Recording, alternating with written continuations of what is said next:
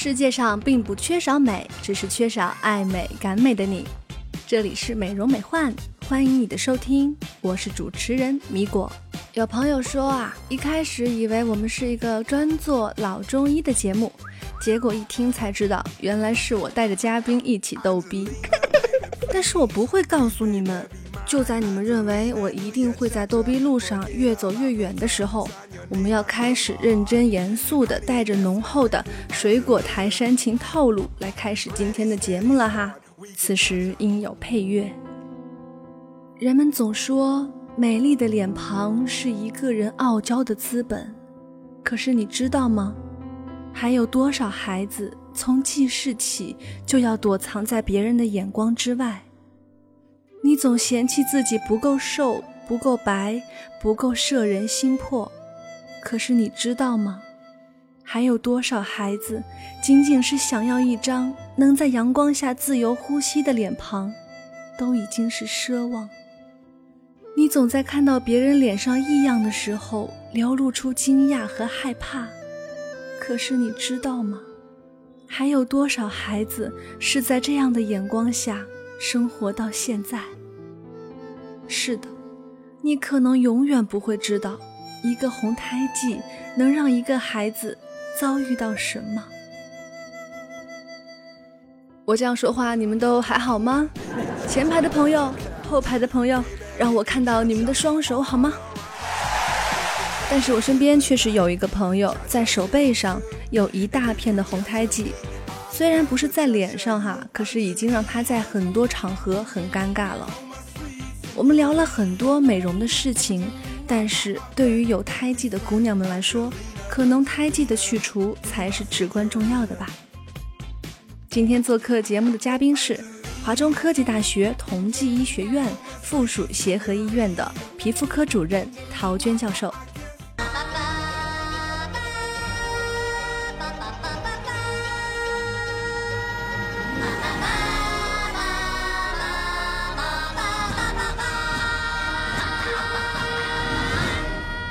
陶教授您好，听众朋友大家好，我是华中科技大学同济医学院附属协和医院皮肤科主任陶娟。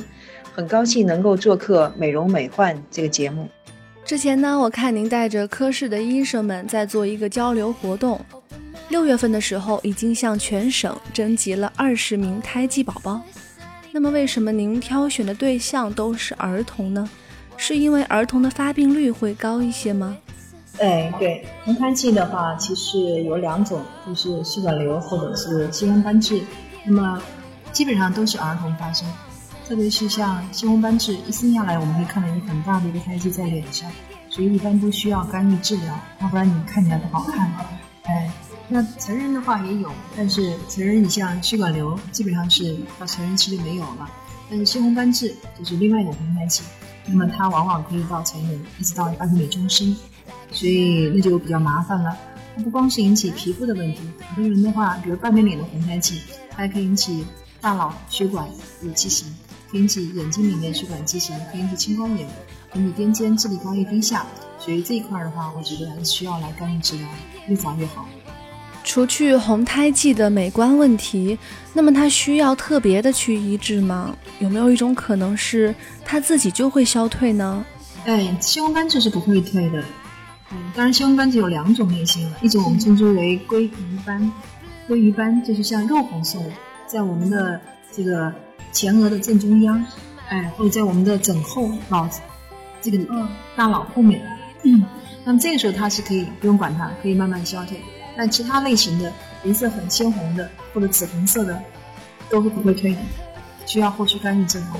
那在治疗的间隔和次数上有什么要求吗？嗯，治疗的选择我们目前有两种，一个就是激光治疗，第二光动力治疗。那么激光治疗一般来讲。它的这个需要的时间的话很长，可能需要四五年、七八年都有可能。哎，然后治疗间隔，我们可以一两个月来一次。当然，根据它的费用情况，因为这个激光还是费用比较高的，有的人可能不一定能够承受得起。对，嗯，我们光动力治疗，它的费用也很高。现在一支光动力的药物都要八千块，那么它按体重来算，小孩可能量会少一些，但它治疗起来整个疗程。至少也要五六次以上，所以费用也是非常之高的。而且你说治疗好，能不能达到那种完全的效果，这个也不能保证的。可能部分人的话可以完全消退，但少部分人，大多数人可能只能退一半，这样情况还是比较多的。但有一点我们可以阻止病情的发展，就不让它往继续深度发展，不会影响到我们的骨骼肌肉。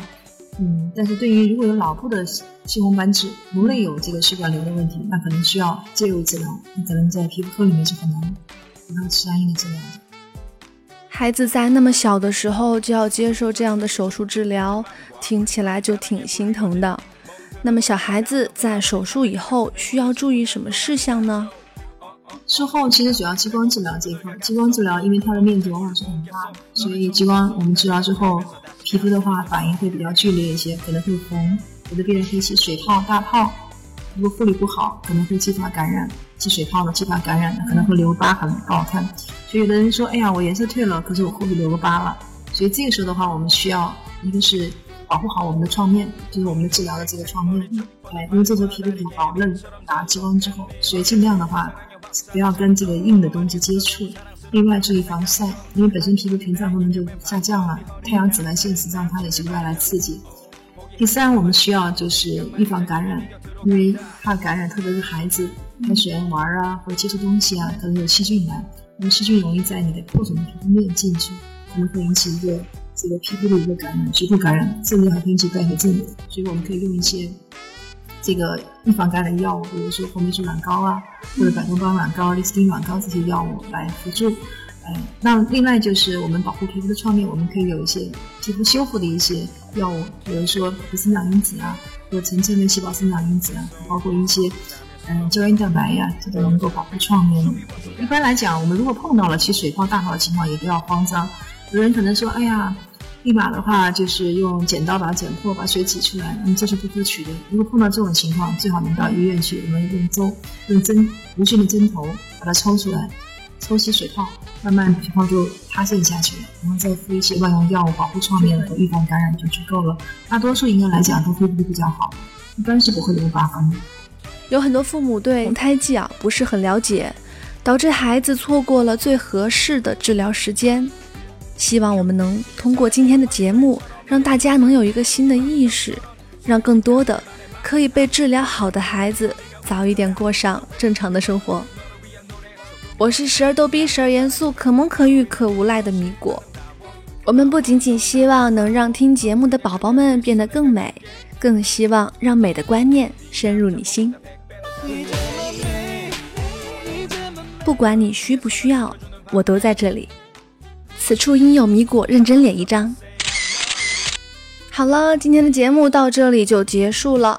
世界上并不缺少美，只是缺少爱美感美的你。这里是由聚美一制作团队制作出品的美容美幻有声电台，我是米果，每周五我都在这里等着你。我们下周见。